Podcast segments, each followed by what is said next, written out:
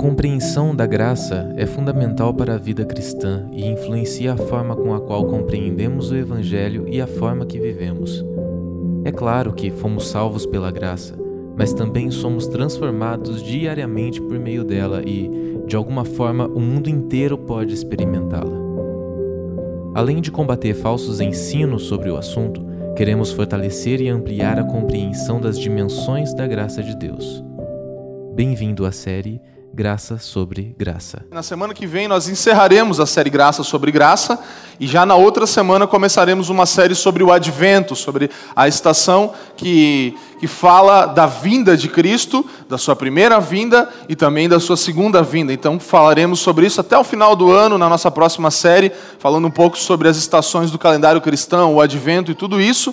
É, então, na semana que vem, nossa última palavra dessa série é, graça sobre graça, né? Então, é, eu queria que nós pudéssemos agora ler juntos a leitura bíblica que você tem na sua ordem do culto, ou nós vamos projetar aqui também, que são três textos, para que nós possamos entrar nesse tema dessa manhã, que é os meios de graça. Então, nós falamos aqui sobre essa anatomia toda da graça, uma construção do que a graça é nas suas dimensões, e falamos sobre a graça comum, a graça salvífica, né? a graça irresistível. Hoje falaremos sobre os meios de graça, que são meios de transformação do crente, do cristão, daquele que foi salvo por Cristo. E na semana que vem falaremos um pouco sobre os equívocos em relação à graça, a hipergraça, a livre graça e tudo isso também.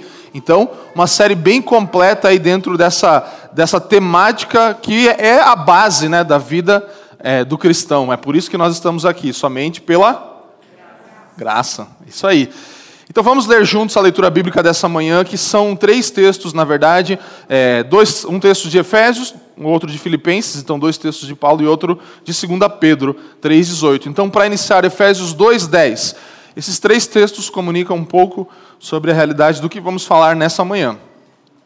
Efésios é, capítulo 2, versículo 10 nos diz assim: Pois somos feitura dele criados em Cristo Jesus para boas obras, as quais Deus de antemão preparou para que andássemos nelas. Efésios 2:10. Nosso segundo texto é Filipenses 2, 12 a 13.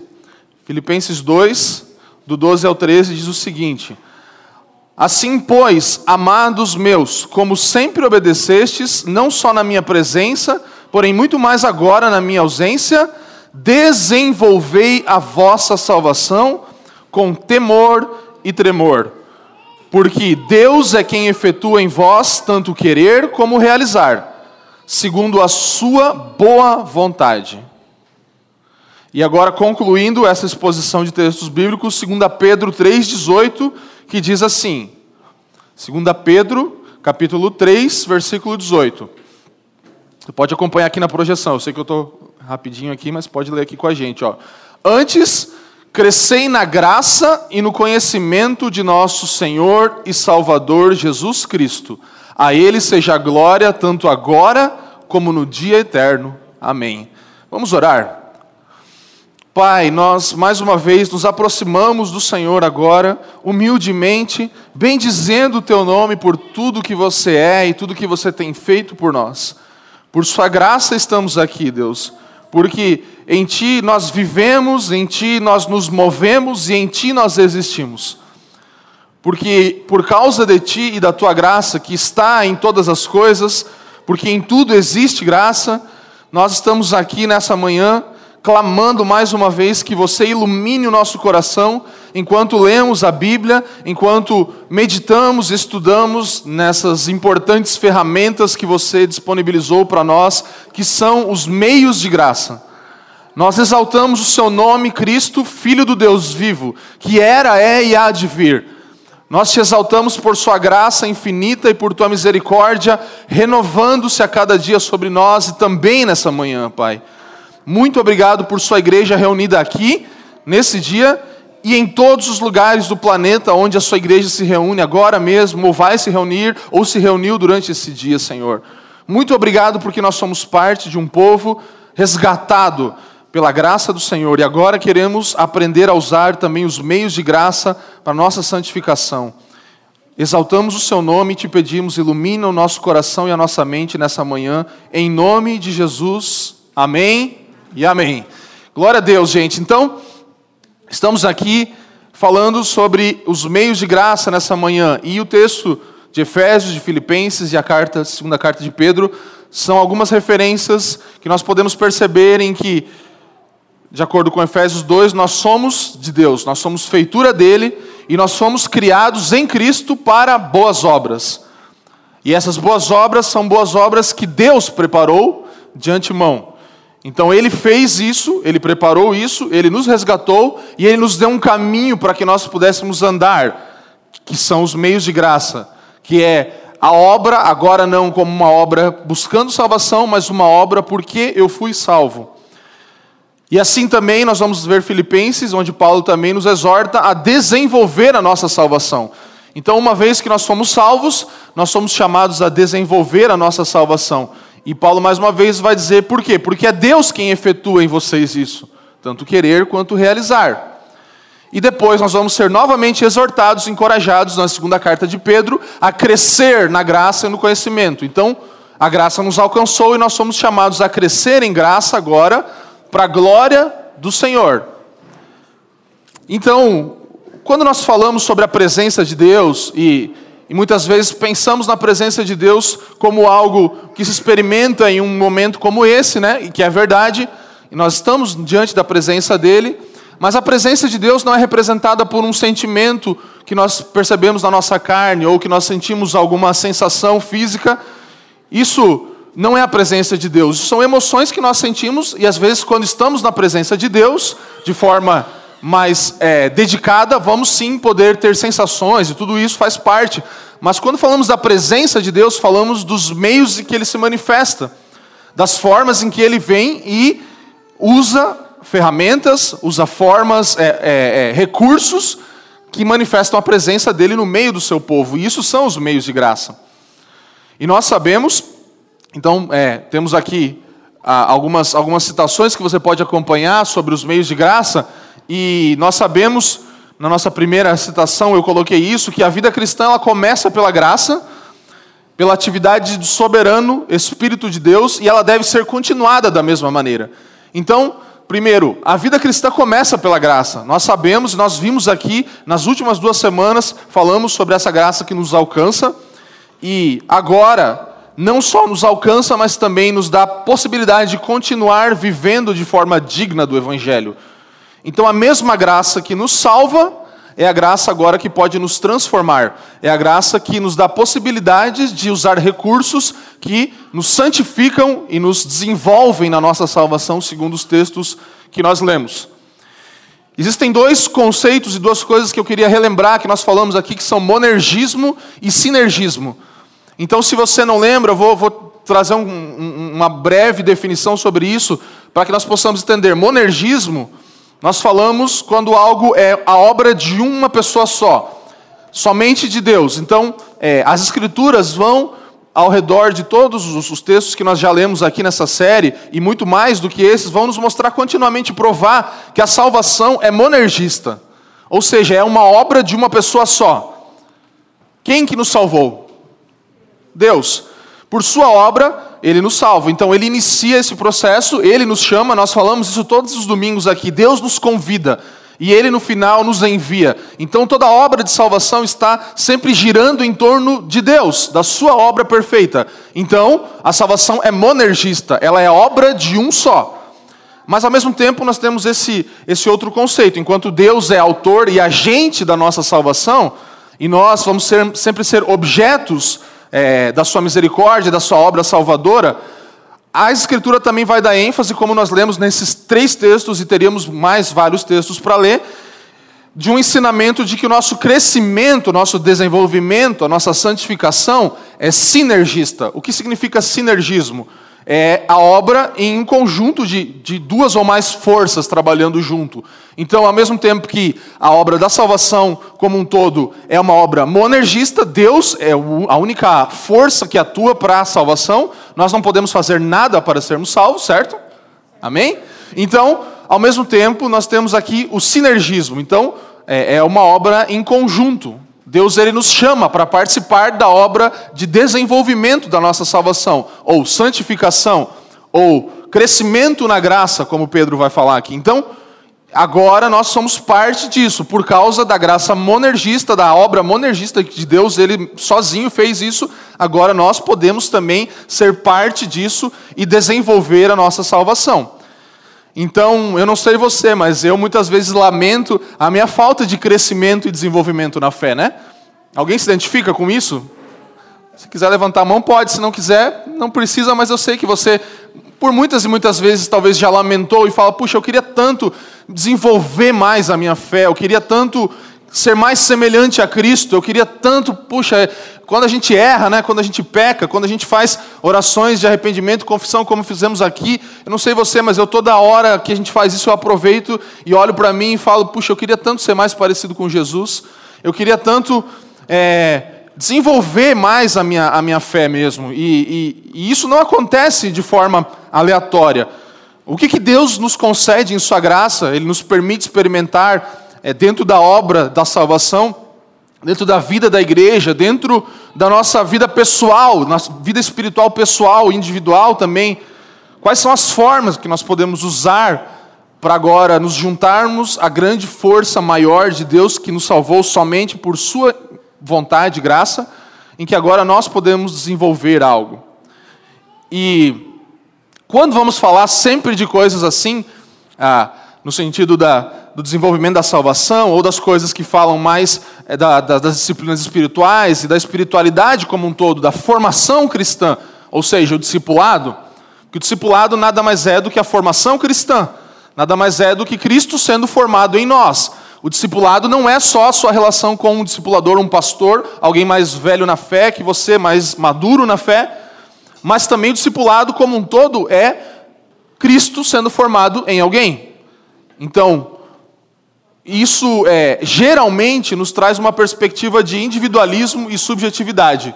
Então, nós temos aí isso. E eu queria que, realmente, hoje, nessa manhã, todos, toda a ideia que nós vamos falar dos meios de graça possa, possa realmente acabar com o conceito de desenvolvimento espiritual individualista e subjetivo onde nós sempre pensamos nas coisas espirituais como coisas, ah, eu tenho a minha experiência com Deus, eu me expresso como eu quero, eu, eu posso fazer do jeito que eu gostaria de fazer, e, e, e tudo é muito subjetivo e tudo é muito individual nesse sentido.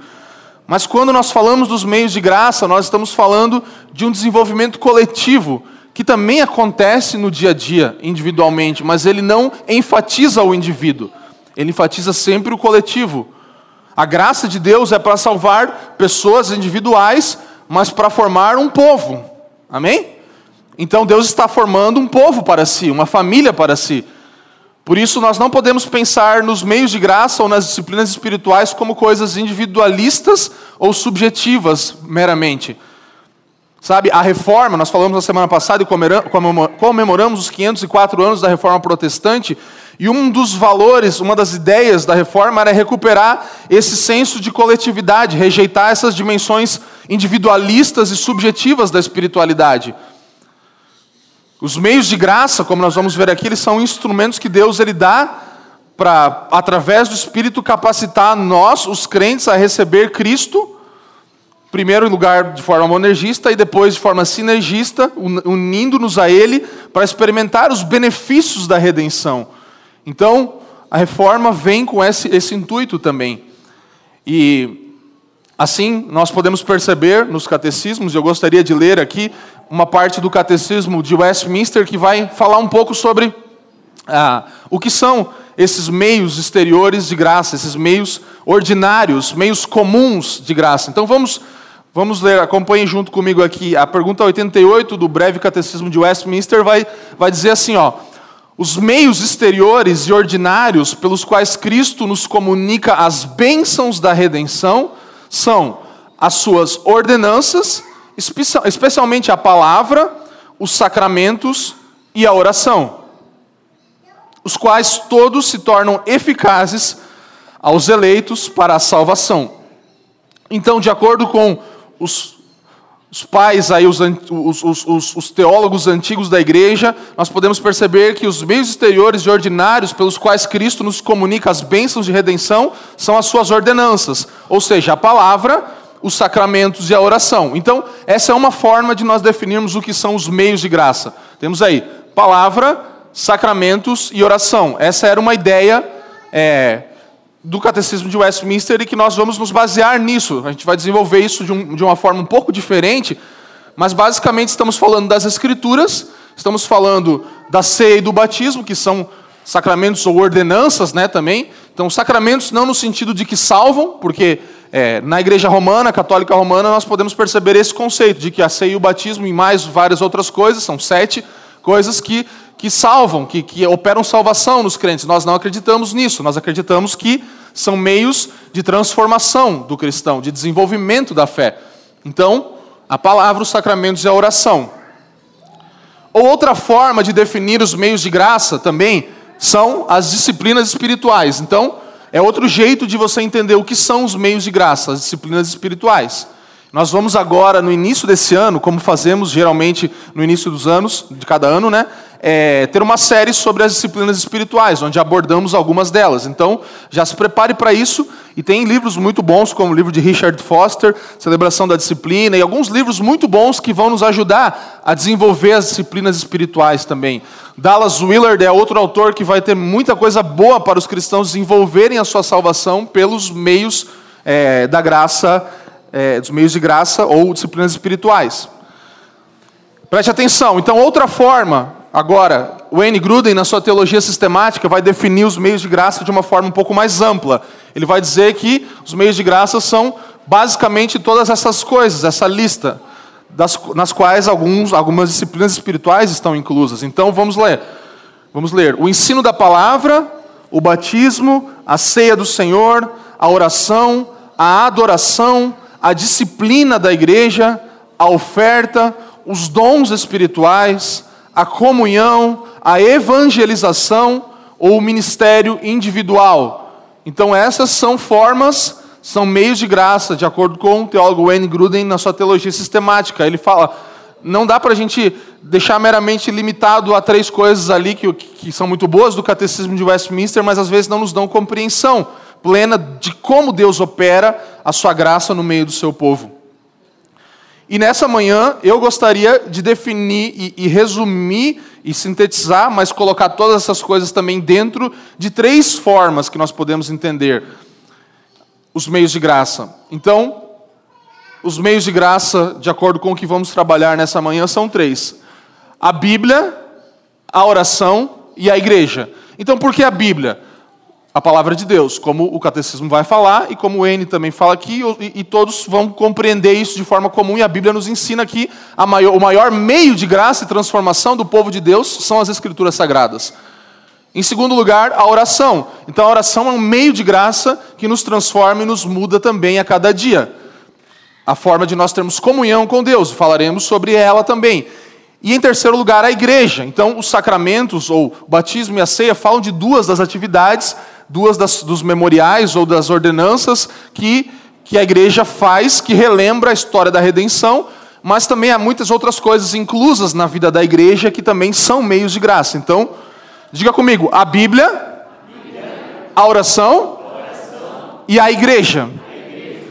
Esses são meios eficazes de graça para a transformação dos cristãos, para mim e para a sua transformação. E como funcionam então esses meios de graça? Como que eles se tornam eficazes para mim e para a sua vida? Você tem uma Bíblia, você sabe o que é oração e você congrega em uma igreja, supostamente.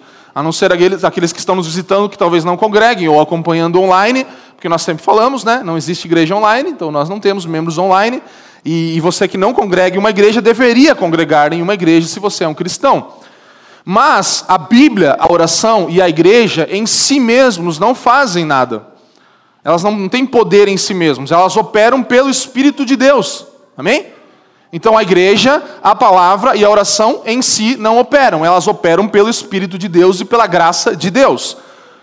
Nós, muita gente vai usar a Bíblia, vai cantar canções sobre a Bíblia e ela não vai gerar nada. você vai ver, você vai entrar em, em, em, em locais, em recintos e vai ver a Bíblia aberta no Salmo 91. E ela não opera nada naquele ambiente. Não é porque ela está aberta ou porque alguém até a lê que ela vai operar alguma coisa na vida daquela pessoa.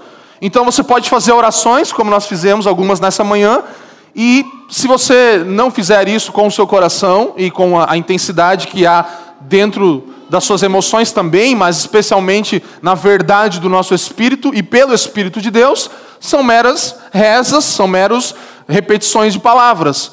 E a vida da igreja também, se ela não for vivida de forma a experimentar a ação do Espírito, vai ser simplesmente um meio que não chega em nenhum fim. Então, é, esses meios de graça, eles não funcionam por si mesmos. Eles operam pelo Espírito de Deus por meio da fé. E aí o Catecismo de Westminster, três perguntas depois, vai dizer, vai concluir isso. Então, esses tornam-se meios eficazes para a salvação, não por alguma virtude que eles ou aqueles que ministram tenham, mas somente pela bênção de Cristo e pela obra do seu Espírito naqueles que pela fé os recebem. Então, não porque há uma virtude em quem ora, em quem lê as Escrituras ou em quem vive a vida da igreja, mas somente pela graça de Deus e somente pela ação do Espírito que esses meios eles vão gerar alguma coisa. Amém, gente? Então, são meios para um fim. Diga comigo, meios para um fim. Então, meios de graça são meios para um fim, são formas de chegar em algum lugar. Os meios em si, eles não têm nenhum poder de transformação se não for para o fim que Deus escolheu que eles servissem, e se não for pela graça de Deus, que também inicia esse processo. Então, por exemplo, se você pegar é, é, a luz do sol, alguém, alguém já brincou com uma lupinha daquelas assim que você pega no sol e aí você pega a lupa e ela vai queimando o papel, né? Quem já não fez isso na, na, na infância, né? Então, se você pega é, o sol em todo o seu poder, em toda a sua iluminação, força e temperatura, ele, ele, ele, ele sofre ali uma redução de escala só que ao mesmo tempo ele se potencializa na sua temperatura através daquela, daquele meio, e aí ele vai começar a queimar um papel. Então a temperatura ali se torna muito mais intensa e focada, né? Em um pequeno ponto. É mais ou menos isso que são os meios da graça, como essa lupa. Você acha que a lupa tem poder em si mesma para queimar aquele papel? Não. É o sol que está ali iluminando todas as coisas, como se fosse a graça comum, está lembra? Sol e chuva sobre todos e tudo isso? Então agora você tem ali uma potencialização daquela temperatura e da força daquilo, focado em um determinado ponto em que vai haver uma ação diferente, em que vai haver um, uma concentração daquele poder do sol todo. Então, mais ou menos isso seria o meio da graça. Você pega aquela lupa sem o sol, ela não vai, não vai fazer nada, não vai acontecer nada. Então, aquele meio que está entre a ação de queimar um papelzinho ou, ou alguma coisa, ele está entre o sol e, o objeto a ser transformado. Ou seja, nós aqui, Deus, e aqui está o meio de graça operando isso. Deu para entender o meu exemplo aqui, minha parábolazinha? Para ilustrar um pouquinho? Então, é, basicamente isso que acontece, é um meio para um fim. E John Wesley é, é um, um, irmão que ele desenvolveu algumas coisas bem interessantes sobre, sobre os meios de graça. Eu peguei uma citação dele que mostra isso justamente. Então, John Wesley, nos sermões dele, é, ele vai falar assim: Não há poder nenhum nesses meios. São em si mesmos coisa inócua, pobre, morta. Separados da comunhão com Deus, são uma folha seca, uma sombra, ele vai dizer. Então, não adianta nada nós termos um belo livro desse daqui. Ele não tem poder em si mesmo. Por mais que a gente às vezes brinque e fala que, que o irmão vai sentir o poder da palavra, seria né, mais um, um, uma coisa física e um, e um, derrubar pela força, ou você fazer as pessoas orarem, é, você fazer as pessoas obrigadas a, congregarem, serem parte de uma igreja, isso não vai operar muita coisa nelas. Não vai ter operação de graça por si mesmo, por meio do meio Entende? Por meio da coisa em si, do objeto que Deus pode usar para potencializar graça nas nossas vidas. Então, graça, meios de graça são meios para um fim determinado. Vamos agora rapidamente falar desses três meios de graça conforme eu separei aqui. Então, o primeiro deles, a palavra de Deus. Diga comigo, por favor, a palavra de Deus. Isso, foque nisso, pense nisso. 2 Timóteo 3, 16 a 17 é um dos textos que vai nos enfatizar a importância da palavra de Deus. Toda a escritura é inspirada por Deus e útil para o ensino, para a repreensão, para a correção, para a educação na justiça, a fim de que o homem de Deus seja perfeito e perfeitamente habilitado para toda boa obra. Então, o meio de graça aqui é a Escritura, inspirada por Deus. Útil para quê? Para ensinar, para repreender, para corrigir e para educar. A fim de que? Lembra? Um meio para um fim. Então, a Escritura é um meio a fim de que o homem de Deus seja perfeito e perfeitamente habilitado. Então, transforma ele, transforma o homem e o torna habilitado também para operar na sociedade, na igreja, na família, etc. Então, para toda boa obra, para toda a manifestação agora do Evangelho e da graça de Deus externo, o Senhor fala, a Bíblia, é, é, através do texto aqui de 2 Timóteo, Deus nos ensina que é o meio principal. Nós podemos colocar a palavra, a Escritura, como o meio basilar, a base e também o meio principal de transformação do cristão. Não há nada como as Escrituras junto com o poder do Espírito, iluminando os nossos corações, nos trazendo compreensão e aplicando isso na nossa vida. Então, é, toda Escritura tem esse poder para nos ensinar e nos aperfeiçoar. E eu coloquei aqui quatro pontos em que nós podemos desenvolver isso. Então, nós podemos desenvolver a vida na palavra e o nosso desenvolvimento nas Escrituras, de acordo com o texto de Timóteo, estudando pessoalmente, então, o estudo pessoal das Escrituras, individual, você pegando a sua Bíblia e lendo ela. Uma exposição pública, como estamos fazendo aqui, é um meio de graça, é uma forma de transformação. Cantar as Escrituras, como nós fazemos aqui. Acabamos de cantar o texto de Colossenses 1 e todos os domingos. É difícil ter um, um domingo que nós não cantamos uma, uma, uma canção que é basicamente um texto bíblico. Nós não limitamos é, simplesmente a cantar somente textos bíblicos, mas coisas também inspiradas pelas Escrituras. Mas é tão importante nós cantarmos as Escrituras e deixarmos isso também ser um meio de graça de nos mudar e transformar, tal como a meditação. Nós todas as semanas enviamos para vocês por lista de transmissão textos e, e, e ideias para que nós pudéssemos sempre diariamente meditar. Agora, nessa semana, nós estivemos aqui na sexta-feira orando por um período e nós pegamos um texto dos Salmos e meditamos nele individualmente e oramos em cima desse texto e isso é um meio de graça, isso vai nos mudando, vai nos transformando, vai nos, nos aperfeiçoando e santificando. Então, essas são quatro que eu escolhi, né? Nós poderemos aqui é, separar e destrinchar mais, mas o estudo pessoal, a exposição pública, o cantar as escrituras e a meditação são formas práticas e criativas de nós usarmos esse livro maravilhoso para sermos transformados pela graça de Deus para o fim, a fim de que sejamos perfeitos e perfeitamente habilitados para toda boa obra. Então, nós falamos aqui, nós temos uma série falando sobre isso, sobre as solas do ano passado, desse, desse período do ano, em que nós falamos sobre sola escritura, que é um do, uma das bases da reforma. Então, não há outra fonte de verdade inerrante.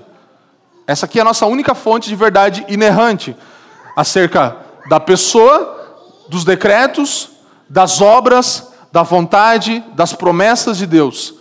Então aqui você vai encontrar quem é a pessoa de Deus, aqui você vai encontrar quais são os decretos, quais são as obras de Deus, quais, qual é a vontade de Deus, quais são as promessas de Deus. Você só encontra nesse livro. E isso nos faz alcançar maturidade, sabe? Maturidade é conhecer a pessoa de Deus, é conhecer os decretos, é conhecer as obras, é conhecer a vontade de Deus, é conhecer as promessas de Deus. Então, se você deseja ser um crente maduro, leia a sua Bíblia e deixe esse meio de graça transformar você. E isso parece muito óbvio, mas é uma das nossas grandes dificuldades todos os dias, certo? Ou só eu? Lermos a Bíblia todos os dias nos, nos, se torna uma dificuldade, muitas vezes. Ler textos longos das Escrituras, às vezes aqui publicamente, as pessoas já se dispersam e tudo.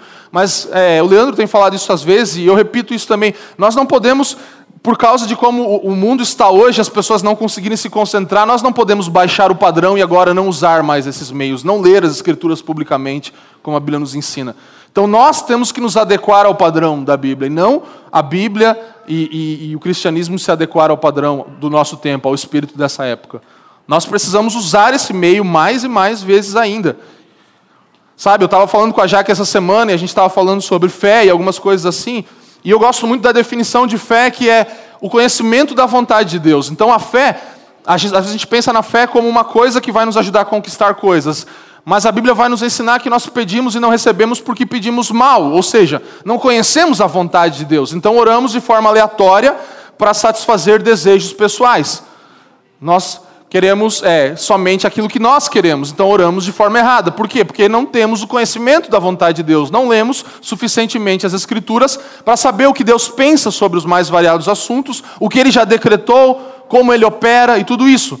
Então isso aqui vai nos fazer orar, que é o nosso próximo ponto, mas assertivamente. A leitura das Escrituras, a meditação, a exposição, a dedicação na palavra vai nos fazer compreender melhor o que Deus quer, e aí nós vamos orar mais assertivamente. Então vamos ter mais fé, um conhecimento da vontade de Deus, certeza das coisas que não se veem, sim, mas não simplesmente coisas aleatórias que não se veem. São coisas que o Espírito está operando e que nós podemos conhecer pela Escritura, e aí nós vamos desenvolvendo melhor a nossa fé, nós vamos orando mais assertivamente, nós vamos buscando é, de forma melhor conhecer a vontade de Deus. Então, dedique tempo diário para a leitura da Bíblia. Essa é a minha exortação para você nessa manhã, como alguém que tem buscado fazer isso, que tem lutado também como você, mas eu gostaria muito que você saísse daqui pensando nisso. Eu vou dedicar um tempo diário para ler a minha Bíblia. Amém? Sabe, é, nós precisamos ser homens e mulheres que vivem as Escrituras e as proclamam. Nós somos uma casa, uma igreja local que valoriza muito a Bíblia e nós entendemos que estudar a palavra de Deus de forma pessoal, de forma diligente, de forma consistente é muito importante. Então, você individualmente ler as Escrituras, coletivamente sim, mas individualmente também, de forma diligente, de forma consistente, nós precisamos desenvolver nossa leitura bíblica. Esdras, capítulo 7, versículo 10, nos diz assim: Esdras tinha coração, não, tinha preparado o coração para buscar a lei do Senhor. Esdras tinha preparado o seu coração para buscar a lei do Senhor e para cumprir e para ensinar em Israel os seus estatutos e os seus juízos. Esdras ele tinha um coração preparado para buscar a lei do Senhor, para cumprir a lei do Senhor e para ensinar os estatutos. Então é uma posição do coração. Por isso que nós falamos sobre o sinergismo. Nosso coração precisa se posicionar em relação às escrituras, à palavra de Deus para ser transformado. Essa leitura bíblica que nós fazemos aqui todas as semanas, essa exposição que nós fazemos todas as semanas, essa prática de cantar as escrituras que nós fazemos todas as semanas, precisa ser parte do seu dia a dia. Nós precisamos usar esses meios que estão à nossa disposição e a palavra é o mais importante deles. Colossenses no capítulo 3, versículo 16, um texto que nós gostamos muito. Leia comigo.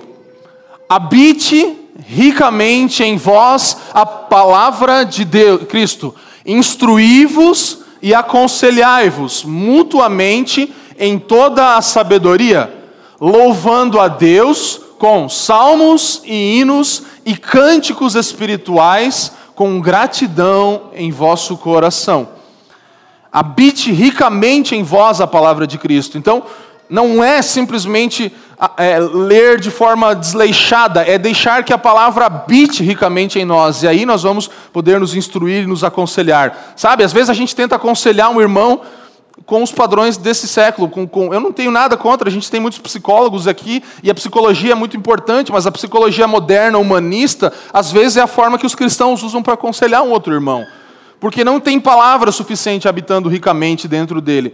E não é só citar textos bíblicos, é poder realmente ter vida naquilo, habita dentro de mim. Não é que eu só lembrei porque eu cantava, mas faz parte de mim. Assim eu posso instruir alguém, assim eu vou poder aconselhar alguém e assim eu vou poder cantar também esses textos e, e ser edificado pela palavra que habita dentro de mim. Paul Washer, em um livro sobre os, as, as, as, os meios de graça, ele vai falar assim: ó, todo louvor deve ser testado pelas Escrituras. É isso que nós aqui, o time de música aqui da família já sabe. Todas as músicas são testadas pela Bíblia. Então, elas precisam comunicar as grandes verdades da palavra de Deus. Não é suficiente que não contém heresias. Você não pode cantar só, ah, não é uma heresia, então vamos cantar, né? Não. O hino, a canção, falando da edificação da igreja, deve estar repleto de verdade. Eu não estou falando que não existem outras músicas que nós já falamos sobre graça comum, que podem ser e servir um, só uma canção romântica, etc., ou outras coisas falando da natureza. Mas quando falamos do canto congregacional, que nós cantamos juntos aqui nesse ambiente, não é só não ter heresias, é que precisa estar cheio de verdade, da verdade das Escrituras. Ainda que não cite textos literais, às vezes, precisa ser testado pela palavra.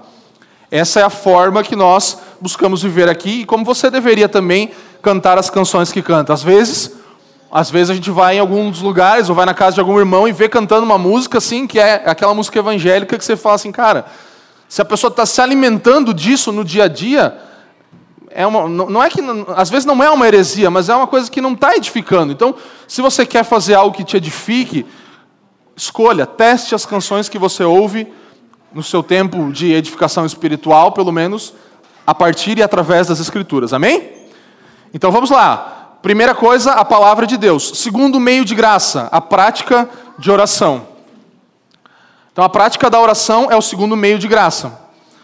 E aqui nós vamos pegar o principal e grande exemplo de oração, que é o próprio Jesus, o nosso mestre, o nosso Senhor, o nosso irmão mais velho, aquele que nos discipula aquele que nos faz agora nos querer, querermos ser parecidos com ele. Então, eu não vou ler todos os textos, mas você pode acompanhar comigo alguns dos lugares em que Jesus mostra a sua vida de oração. Então, Jesus ele orou em seu batismo, Lucas 3, 21. Ele saiu e foi para um lugar deserto para orar enquanto as multidões o procuravam. Lucas 4. Em meio a um ministério intenso, Cristo frequentemente se retirava para lugares solitários e ali orava. Lucas 5. Antes de escolher os seus discípulos, retirou-se para o monte a fim de orar e passou a noite orando a Deus. Lucas 6 vai falar. Ele estava orando à parte antes de anunciar aos discípulos a sua morte. Então, quem melhor do que o próprio Cristo para nos ensinar uma vida de oração, né? É, e aqui, mais uma vez, junto com as Escrituras, essa talvez seja uma das, das disciplinas mais negligenciadas na vida cristã: a oração.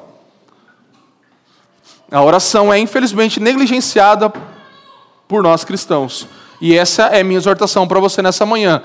Mais uma vez, nós podemos fazer isso de algumas formas. Então, a oração ela pode ser individual e coletiva. Nós podemos fazer isso e devemos fazer isso em casa e devemos fazer isso como igreja. A oração ela pode incluir a adoração, confissão de pecados, arrependimento, louvor, cânticos e também petições. Então, são formas que nós podemos orar e coisas, componentes, elementos que precisam estar nas nossas, nas nossas orações. É, nós, como igreja, e eu na minha vida cristã, experimentei várias, vários momentos em que nós é, experimentamos movimentos e formas de oração diferente. Mas eu posso dizer para você que depois que eu compreendi a, a, forma disciplinada e comecei a praticar uma forma disciplinada de oração, a minha vida de oração se desenvolveu muito mais. Então, às vezes nós pensamos sempre na espontaneidade e ela tem o seu espaço. Mas quando nós pegamos a Bíblia e lemos a Bíblia e oramos em cima dos textos, ou pegamos orações, por exemplo, as orações dos puritanos e de vários homens que vieram antes de nós, e simplesmente lemos ela, como fazemos aqui nos domingos, se você faz isso no seu coração com intensidade, se você deixa aquilo falar para você e ser parte de você, são formas excelentes de nós orarmos. São formas em que depois disso a espontaneidade também tem o seu lugar. Mas às vezes nós pensamos muito em só orar espontaneamente e aí nós oramos 10 segundos e adormecemos, né? Quem nunca? Então, é, é o que a gente faz, né? E a gente precisa, às vezes, de disciplina, e isso é muito importante. Então, eu quero te encorajar. Eu não trouxe, mas a gente usa lá em casa o lecionário. Lecionário, você pode acessar lecionário.com, acessa aí, você vai ver. Nós temos ali um, um, um, ofício diário de oração, em que lemos salmos e temos orações e tudo isso. E você pode usar meios, existem formas que te ajudam. Então, o lecionário é uma das formas que a igreja usa há séculos já para é, cultivar a sua vida de oração. A leitura orante das Escrituras, tudo isso nos ajuda a ter disciplinas focadas na oração, que não são simplesmente, ah, eu vou aqui orar. E, e tem espaço, nós precisamos de orações espontâneas, é verdade. Mas é, a espontaneidade, às vezes, ela acaba nos, nos deixando é, aquém daquilo que deveríamos, sabe? Então, não tem como você é, orar espontaneamente se você não, não lê a Bíblia, se você não conhece o suficiente das Escrituras. Nós precisamos primeiro desenvolver isso para depois termos conteúdo para que possamos compor o nosso tempo de oração de forma melhor. Então, quem é artista aqui sabe, né? A galera que é artista aí, primeira coisa que você faz é copiar alguma coisa de alguém, você vai tentando fazer, né, repetir no sentido de treinar. Então você vê uma obra bonita e você fala: "Poxa, que legal, vou tentar replicar isso aqui". Geralmente os artistas treinam assim. Então eles não vão publicar aquilo, mas eles vão vão treinar, ou, ou você pega uma canção, um, um, compositor, ele vai primeiro se desenvolver tocando muitas coisas que já existem, cantando muitas coisas que já existem. E aí depois ele vai começando a desenvolver algo próprio, algo que ele mesmo tem, através das inspirações todas, claro, todo mundo é inspirado. É a mesma coisa na nossa vida cristã de oração. Nós precisamos usar o que já existe, inúmeras orações aqui, como, por exemplo, a que Jesus nos ensina. Então, é, você pode perceber que os discípulos eles não pediram para Jesus, Jesus, como que faz para pregar? Jesus, como que faz para expulsar um demônio, para curar o um enfermo? Fala aí, qual, qual que é a receita aí? Ele não, eles não pedem isso, em nenhum momento você vê um pedido. Tem um único pedido que os discípulos fazem para que Jesus ensine, que é ensina-nos a orar. Então essa, essa precisa ser a minha sua oração, se nós não oramos. Falar, Senhor, ensina-me a orar. Eu preciso aprender a orar. Se Cristo precisava de uma vida de oração, quanto mais eu e você não precisamos de uma vida de oração, né? Se ele, em meio a tudo que ele fez e a sua obra maravilhosa, tirava tempos de oração no meio da sua grande correria de ministério de três anos para fazer tudo o que ele fez aqui, quanto mais eu e você não precisamos desenvolver a nossa vida de oração e pedir: Jesus, me ensina a orar. Me ensina. Humildemente eu peço, Deus, me ensina a orar. Eu quero orar. E aí Jesus ele nos dá uma oração. A oração do Senhor, ou a oração do Pai Nosso. Vamos ler juntos, vamos orar isso juntos, lendo não só da boca para fora, mas vamos lá, leia comigo. Pai nosso que estás nos céus, santificado seja o teu nome. Venha o teu reino e seja feita a tua vontade, assim na terra como no céu. O pão nosso de cada dia nos dá hoje, e perdoa-nos as nossas dívidas, assim como nós também perdoamos aos nossos devedores, e não nos deixes cair em tentação, mas livra-nos do mal, pois teu é o reino, o poder e a glória para sempre. Amém. Então, aqui é o modelo que nós não vamos destrinchar pela falta de tempo, mas nós podemos perceber o que Jesus ele, ele dá um modelo para que nós podemos, possamos compor a nossa oração, tendo adoração, tendo confissão, tendo ações de graças e tendo petição também. Em uma só oração ele nos mostra isso. Então nós podemos ter ela como modelo, devemos usá-la, sim, e podemos espontaneamente desenvolver nossas orações com base naquilo que Jesus nos ensina. Então a oração privada e a comunhão íntima também é, nos guardam Sabe, Jesus está falando assim, ele está ensinando algo, ele está sempre mostrando que ele ia para o secreto. Ele mostrava sempre que enquanto os outros queriam, os, os irmãos dele mesmo falam, vai lá, mostra tipo, para o povo. E ele fala, não, eu, ainda não é tempo. Então a oração ela nos ajuda, ela nos guarda contra uma fé mental somente, sabe, intelectual, uma fé acadêmica, né? A gente tem que cuidar com isso. A gente não pode ter uma coisa só aleatória e solta, mas também não podemos ter uma fé acadêmica, né? uma fé intelectual, uma fé é, é, é, é, que, que é só teórica. Mas nós precisamos de uma fé transformadora, relacional, uma fé de prática. E é isso que a oração individual nos ensina. Então, mais do que uma verdade somente autoritativa, revelada, é, nós queremos que a, o nosso relacionamento pessoal seja sempre baseado na palavra e na oração. E quando a gente fala de arrependimento, que está lá na, na, na, na, nossa oração, eu queria só trazer esse ponto. Existem dois tipos de arrependimento, né? O arrependimento para a salvação, no momento da sua conversão, você se arrependeu. Sabe aquela hora que você realmente se humilhou e falou: é, realmente eu preciso de Jesus, eu não consigo viver sem Ele, eu preciso dele na minha vida, e aí você se arrependeu. Por isso você alcançou, por causa da graça dele, a salvação através disso também. Então, esse é um tipo de arrependimento. Mas existe o arrependimento diário, o arrependimento constante, que é, não é para salvação, mas é para santificação. Então, por todo o curso da nossa vida, nós vamos sempre de novo e de novo nos arrependermos e confessarmos a nossa debilidade diante do Senhor. Confessarmos de forma geral, sim, que nós não conseguimos cumprir a lei do Senhor, amar o próximo e amar a Ele sobre todas as coisas, mas também de forma específica quando pecamos. Então a confissão é uma coisa que precisa ser parte da nossa vida. Só que muitas vezes nós escolhemos outro caminho, nós escolhemos o caminho do vitimismo, né? das desculpas. Então a gente fala, não, é porque é, é, é o diabo, é o poder né, do, de Satanás, ou é, é uma terceirização de culpa que vem desde Adão. Então fora do nosso controle. Tipo, não, é que isso aí saiu da minha, do meu controle, eu não consegui mesmo, não deu. Então, aí a gente terceiriza. A nossa justiça própria ela vai culpar a sociedade, a minha educação, o meu passado, as circunstâncias que eu vivo. E aí a gente não consegue em nenhum momento parar e falar: peraí, mas eu sou o pecador. É isso que a confissão e o arrependimento nos chamam a dizer diante do Senhor: eu sou o pecador. E aí se frustrar, sim, porque a culpa, na verdade, é minha e é sua não é de ninguém mais, não é do seu passado e nada disso. Então nós precisamos. 1 João é um texto que vai nos ensinar que se nós dissermos que nós somos, não temos pecado, nós nem somos cristãos, né? Nós não, nós não somos filhos de Deus. Então nós vamos fazer de Deus mentiroso se nós falarmos que nós não temos pecado. A verdade não habita em nós. Então, Precisamos lembrar sempre, por isso fazemos esse tempo aqui intencional. Não é um tempo para você ler uma oração de confissão que está aí no papel ou aqui na tela. É para você lembrar que você precisa disso. Que você, quando você está diante da lei do Senhor, você percebe a sua incapacidade e isso precisa nos levar sempre a um lugar de arrependimento intencional. Ah, mas eu não me sinto arrependido. Então busque o arrependimento. Ah, mas eu não estou percebendo, não estou fazendo, eu não estou arrependido. Então você precisa se arrepender. Peça ao Senhor, fala, Deus, me mostra onde que eu estou errando aqui, porque eu quero me humilhar nisso. Amém, gente? Então, terceiro ponto, a vida da igreja, para nós caminharmos para o final aqui. É, que é o nosso terceiro meio de graça aqui.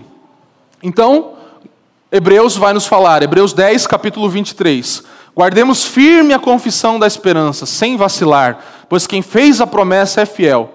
Consideramos-nos também uns aos outros para nos estimularmos ao amor e às boas obras. Não deixemos de congregar-nos, como é costume de alguns. Antes façamos admoestações, e tanto mais quando vedes que o dia se aproxima. Hebreus 10, 23 a 25. Então, o encorajamento e a exortação para que nós possamos ser parte da igreja. Então, como falei antes, nós não acreditamos em uma igreja online ou em pessoas que não congregam. Nós trabalhamos aqui e ensinamos a membresia.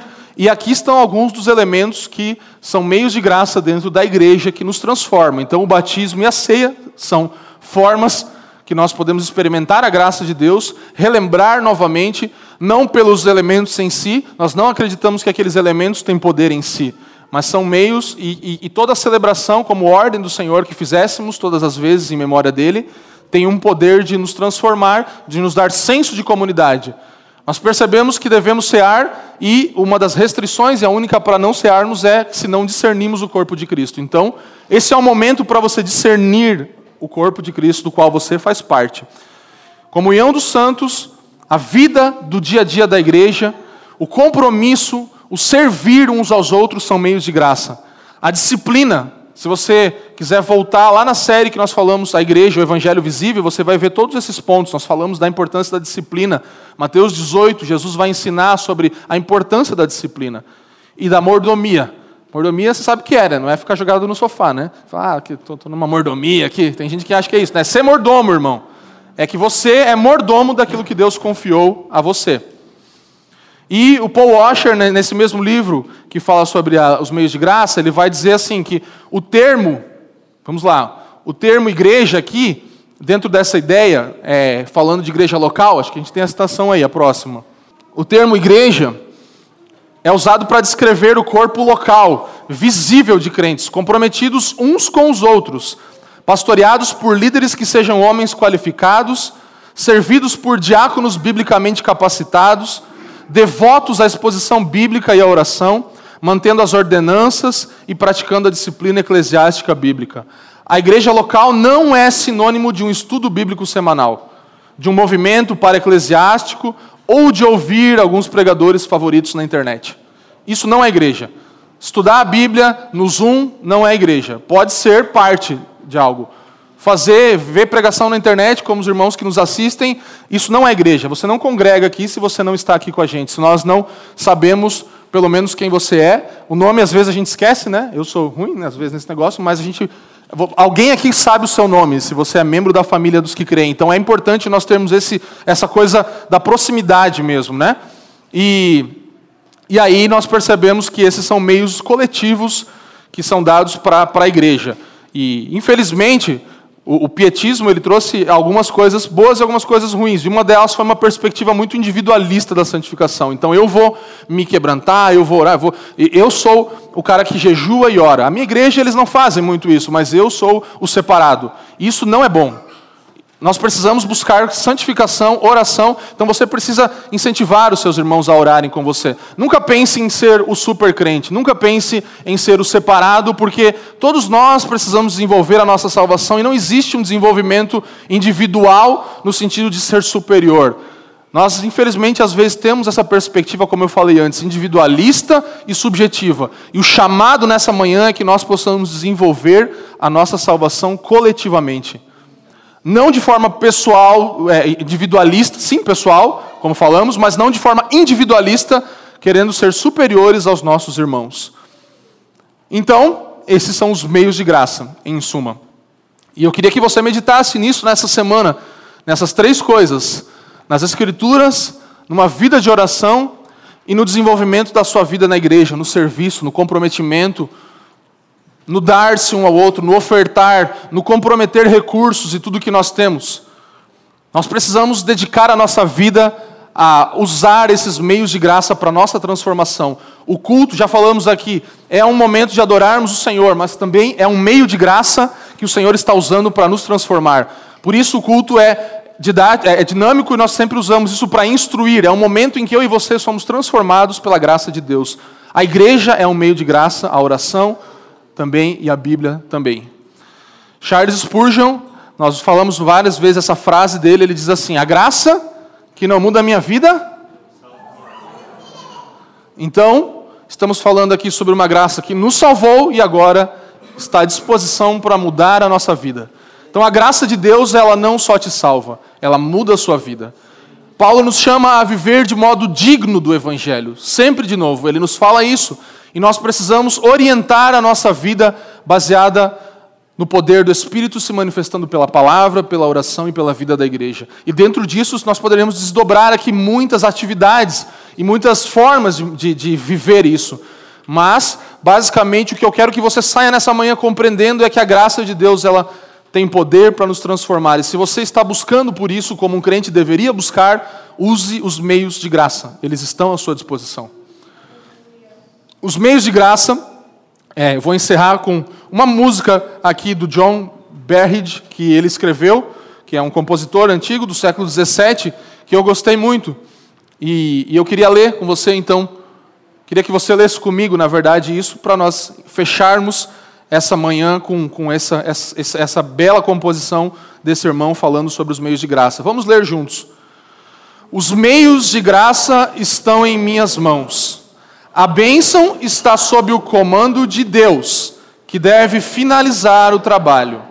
E embora eu leia, observe, vigie e ore, ainda aqui o Senhor dirige meu caminho e ainda opera todas as coisas. E a segunda parte. Prepare minha língua para orar e louvar, para falar de caminhos providenciais e a verdade celestial se revela para bem fortalecer uma alma débil, corrigir o devasso, despertar o estúpido e ousadamente silenciar os pecadores. Então, é, essa é a oração que nós devemos fazer e reconhecer. Os meios de graça estão em minhas mãos. Essa é a nossa parte. Deus ele nos salva, Deus ele faz isso por si só e somente pela sua obra, mas os meios de graça estão em nossas mãos. O que você vai fazer com os meios de graça? É por isso que prestaremos contas diante do Senhor. Você não prestará contas só do Senhor, diante do Senhor, pelos pecados ou pelas coisas que você deixou de fazer, mas pelo tempo negligenciado, porque nós não usamos os meios de graça que Ele nos deu para santificação e para transformação do nosso ser. Então, sim, essa é uma palavra um pouco mais desafiadora, né? É uma palavra um pouco mais que nos deixa mais assim, não tão confortáveis. Não é aquela coisa assim, é, é, é mexe, né? Mexe, mas mexe comigo. Para mim é difícil falar sobre isso porque me desafia mais ainda. Então eu queria que você fosse encorajado nessa manhã a usar aquilo que está nas suas mãos. Os meios de graça estão nas suas mãos. Amém? Obrigado por nos ouvir. A Família dos que Creem é uma igreja local em Curitiba comprometida com o Evangelho e a vida em comunidade. Para nos conhecer melhor e manter contato, acesse famíliadosquecreem.com.br.